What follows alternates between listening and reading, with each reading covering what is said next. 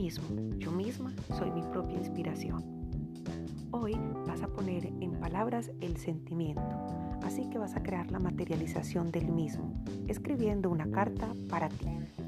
Que sea la carta más cursi, la más hermosa, pura y sincera que hayas escrito en tu vida. Busca un lugar agradable y cómodo. Puedes poner música de fondo y hasta una velita, lo que sea necesario para crear tu ambiente de armonía y paz para dedicarte las más bellas palabras. Centra tus pensamientos en todo lo bueno que te gustaría escuchar de ti mismo, de tu esfuerzo, tus luchas y batallas, tu grandeza y lo que quizás otros no ven o no saben de ti, pero que tú aprecias y valoras de ti mismo. Tus sentimientos, tus fortalezas, tu grandeza.